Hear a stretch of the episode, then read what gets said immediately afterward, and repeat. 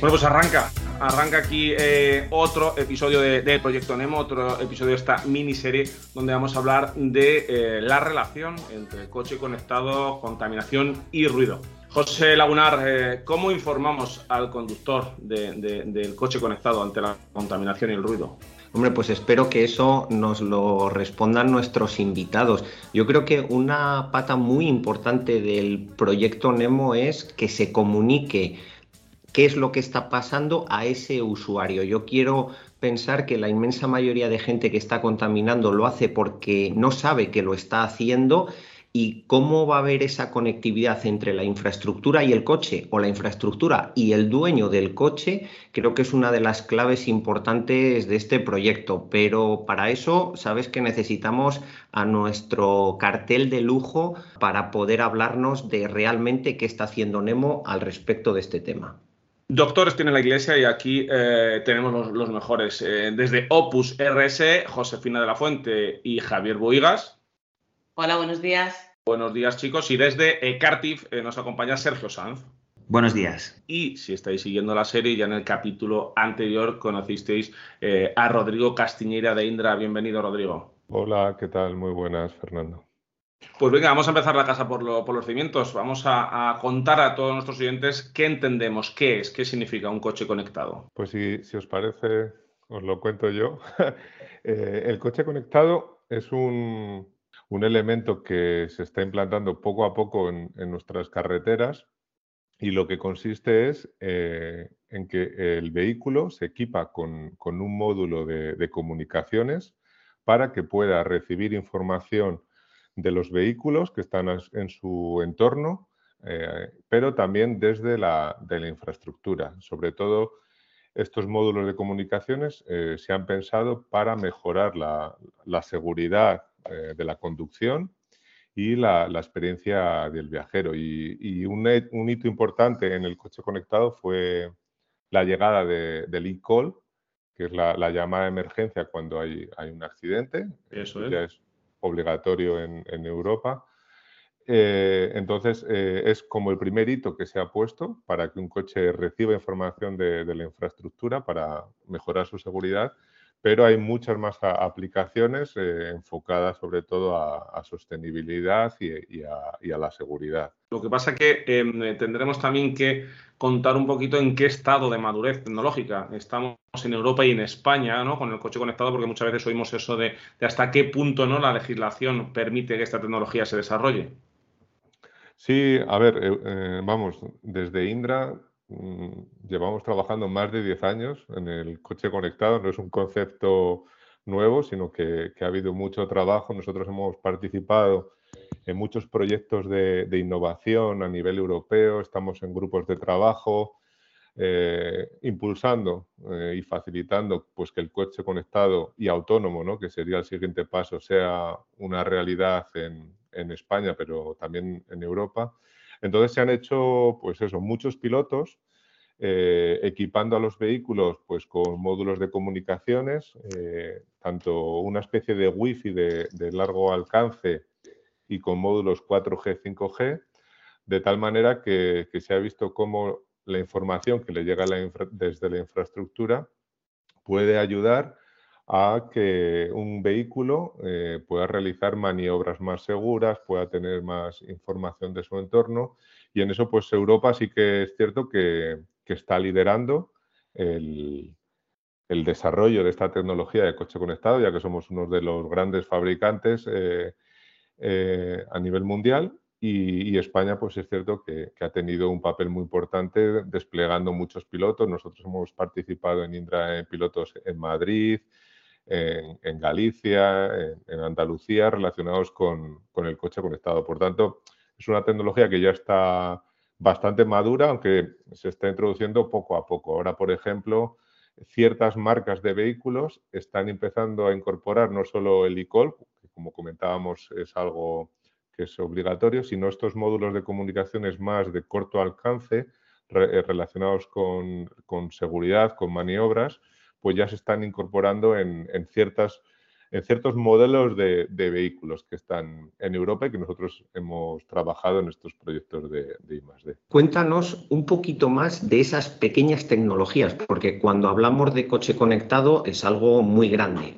Ya nos has explicado muy bien el tema del e que yo creo que todos conocemos o todo el mundo debería conocer, pero háblanos un poco más de esas pequeñas tecnologías y como habéis participado en varios proyectos piloto, a lo mejor nuestros oyentes lo van a entender mucho mejor si nos cuentas algún ejemplo de alguno de esos proyectos piloto. La tecnología fundamental que, se ha utilizado eh, es eh, un protocolo de comunicaciones que, utiliza una frecuencia bastante alta, son 5,9 gigahercios, que lo que viene a ser es lo que comentaba, ¿no? es un wifi de largo alcance, de tal manera que cuando un coche realiza cualquier maniobra, por ejemplo, frena el vehículo, pues este módulo de comunicaciones indica al vehículo que está en su entorno que está frenando.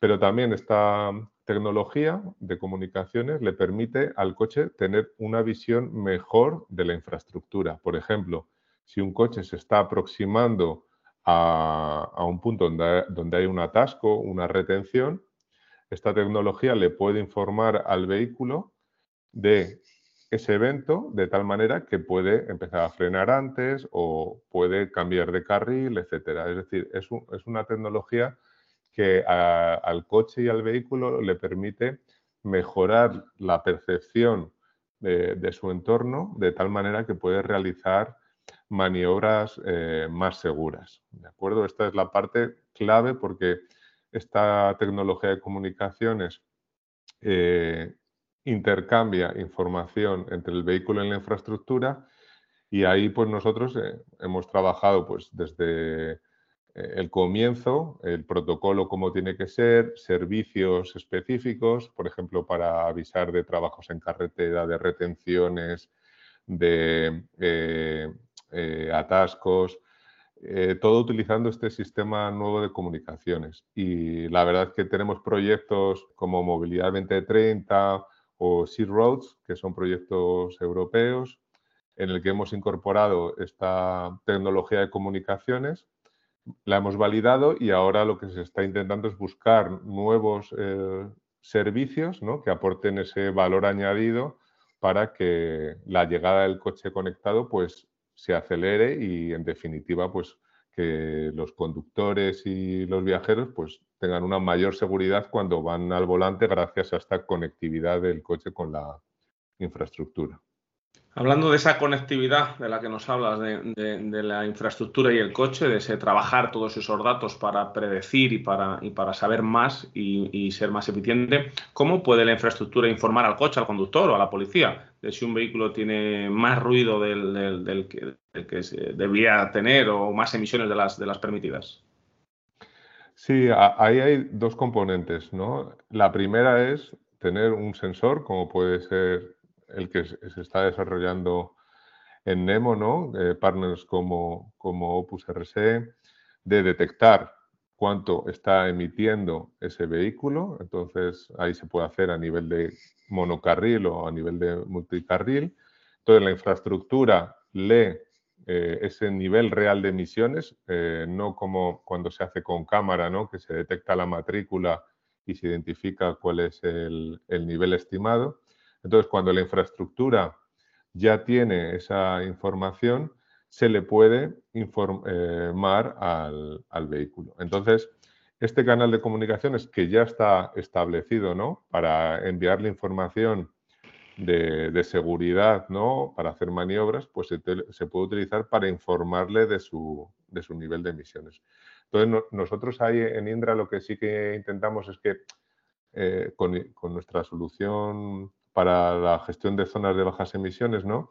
Que cuando un vehículo se aproxima a una zona de bajas emisiones, se le pueda informar a través de este sistema de coche conectado que eres un vehículo que eres un gran emisor, te estás acercando a una zona de bajas emisiones y por tanto tienes que realizar alguna acción, ir a un parque disuasorio, eh, tomar una alternativa, etcétera.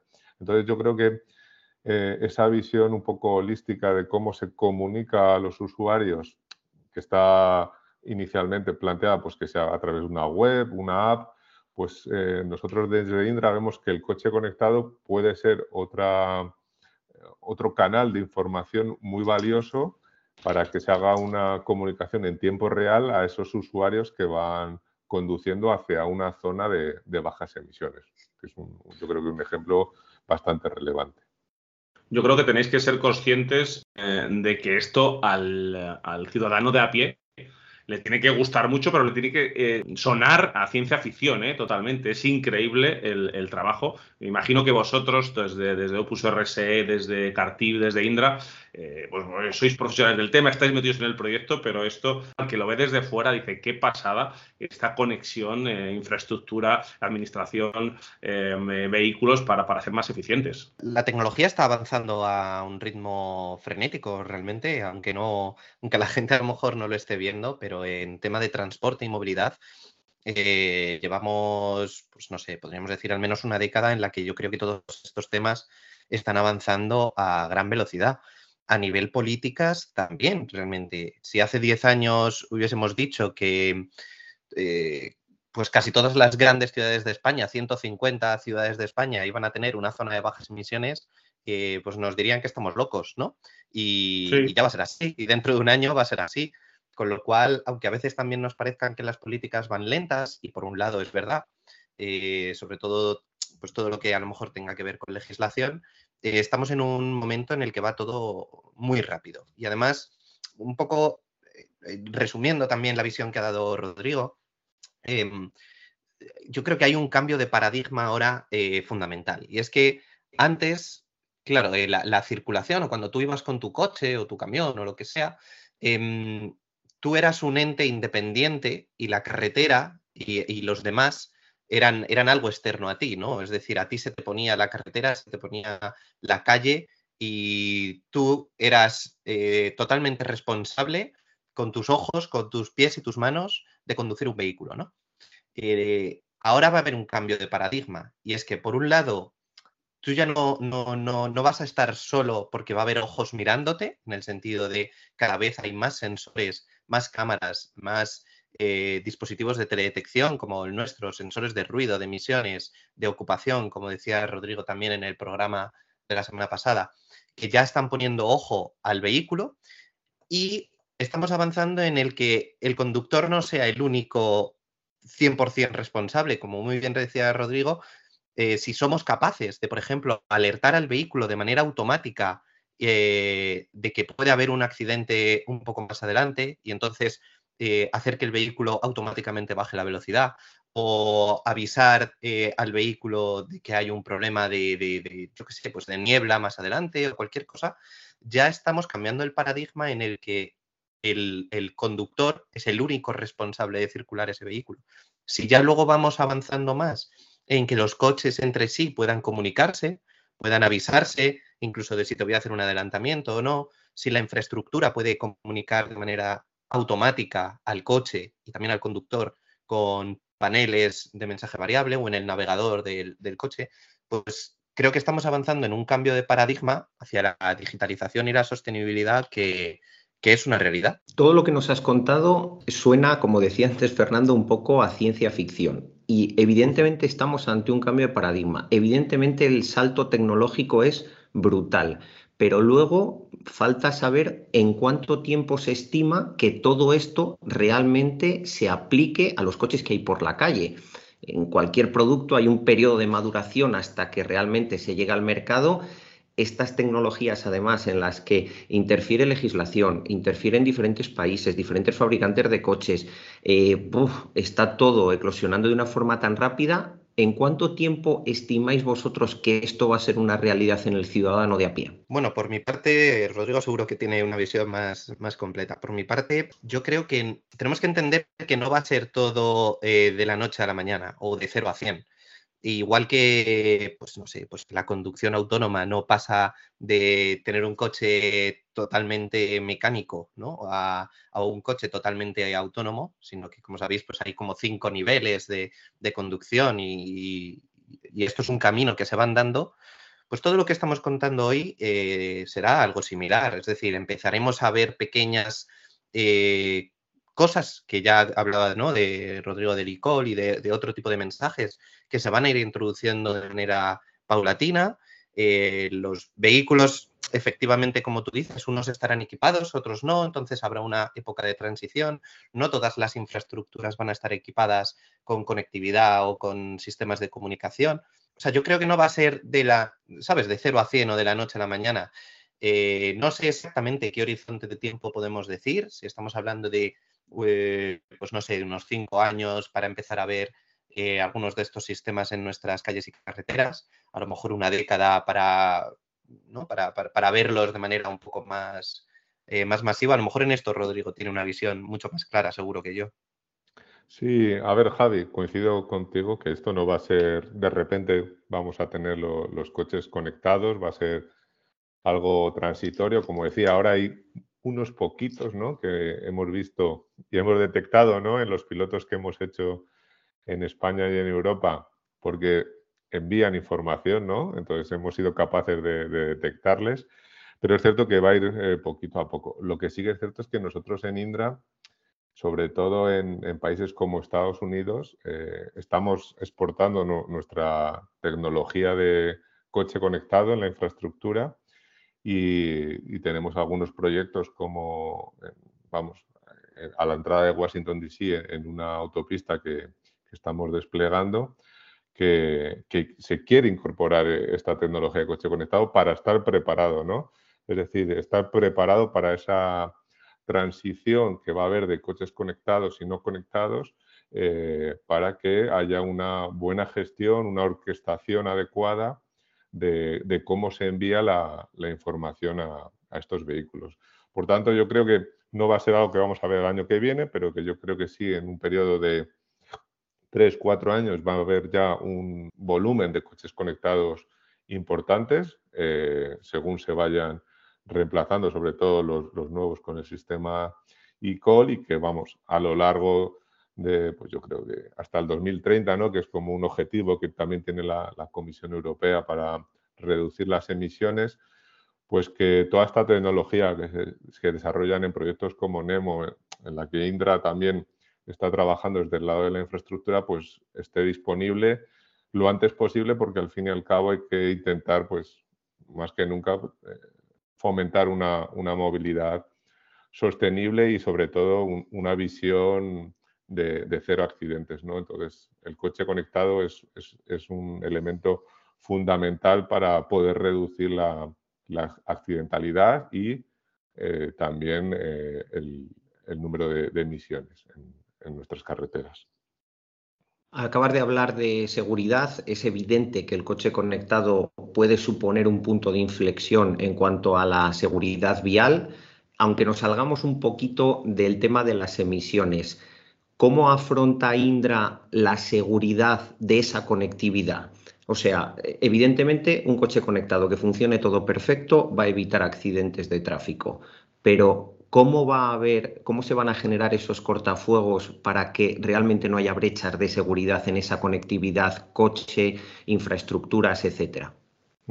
No, vamos, es, muy buena pregunta y sobre eso pues hemos trabajado y estamos trabajando en, incorporar ¿no? Todo, toda la protección para posibles ciberataques, ¿no? que es el riesgo mayor que hay ahora eh, al coche conectado. ¿no? Se han visto ejemplos ¿no? de que si pirateaban un Gran Cherokee y a través del sistema de infotainment. Entonces ahí nosotros sí que estamos haciendo una labor muy importante en que esta comunicación vehículo-infraestructura eh, utilice certificados eh, de hecho, bueno, tenemos una división experta en, temas de ciber para que cuando tú envíes información a un vehículo, el vehículo tenga la fiabilidad y sea que esa información es segura. Es decir, si tú a un coche le estás diciendo que tiene que frenar porque hay una retención, que sea porque le llega esta información desde el gestor de la infraestructura, no es alguien que te está enviando una información maliciosa. Entonces se está trabajando mucho en, proteger e, ese canal de comunicaciones con temas de cifrado, encriptación, etcétera, para que, un coche, que al fin y al cabo es un elemento hiperconectado, que nadie pueda entrar eh, y pueda generar ningún peligro. De hecho, uno de los conceptos que se hablaba en Europa no era la confianza ¿no? que hay que demostrar a los eh, conductores de vehículos que un coche conectado y autónomo es un elemento seguro, ¿no? que, esta conectividad te aporta valor, no te aporta un peligro. Entonces, esa línea de trabajo que tenemos en Indra de, de securizar las comunicaciones, eh, pues es algo que, que, vemos que va a ser un elemento fundamental para ayudar a que eh, se despliegue y que la gente acepte este concepto de que la infraestructura eh, te aporta un valor añadido. Tenemos que familiarizarnos ¿no? con esa conectividad del vehículo ya desde el punto de vista que nos estáis contando, también ya esas actualizaciones remotas que hacen las marcas en los software de los coches. Bueno, al final eh, la evolución, el proceso no para y en eso, y en eso eh, lo tenemos que tener muy, muy claro. Bueno, pues hemos dado un buen repaso a lo que es el coche conectado y cómo eh, se puede utilizar esa, esa conectividad para, para, también trabajar en la, en, el, en la, reducción de emisiones, tanto de, de, contaminación eh, y, de, y de ruido. Bueno, y muchas gracias, eh, muchas gracias a todos, muchas gracias a, nuestro comité de expertos, eh, lo vamos a llamar así, eh, que nos acompañan todos los días, cada siete días, en el podcast que tenéis en todas las plataformas y en autofm.es. Muchas gracias desde Opus RS, Josefina de la Fuente, Javier Buigas. Gracias. Gracias a vosotros. Un abrazo y gracias, Sergio Sanz. Gracias y Rodrigo Castiñeira, que hoy era un día donde ha llevado el peso, donde la información que queríamos eh, nos la ha trasladado. Rodrigo Castiñeira desde Indra, muchas gracias. Gracias a vosotros y un placer colaborar con vosotros. José Lagunar, has tomado nota, te has eh, empapado de lo que es el coche conectado y su relación con las emisiones. Me he tenido que contener un poco para seguir haciendo preguntas relacionadas con la seguridad vial y el coche conectado, porque lo que nos ataña en este monográfico, aunque sí que hemos hablado de seguridad vial, es la salud, las emisiones, el ruido, pero encantado de haber aprendido otro poquito más sobre coche conectado y otra forma de poder mejorar la salud pública de todos los ciudadanos. Pues ya sabéis, nos encontramos en autofm.es. Ahí tenéis eh, una pestañita donde tenéis todos los episodios de este proyecto Nemo y en todas las plataformas de podcast.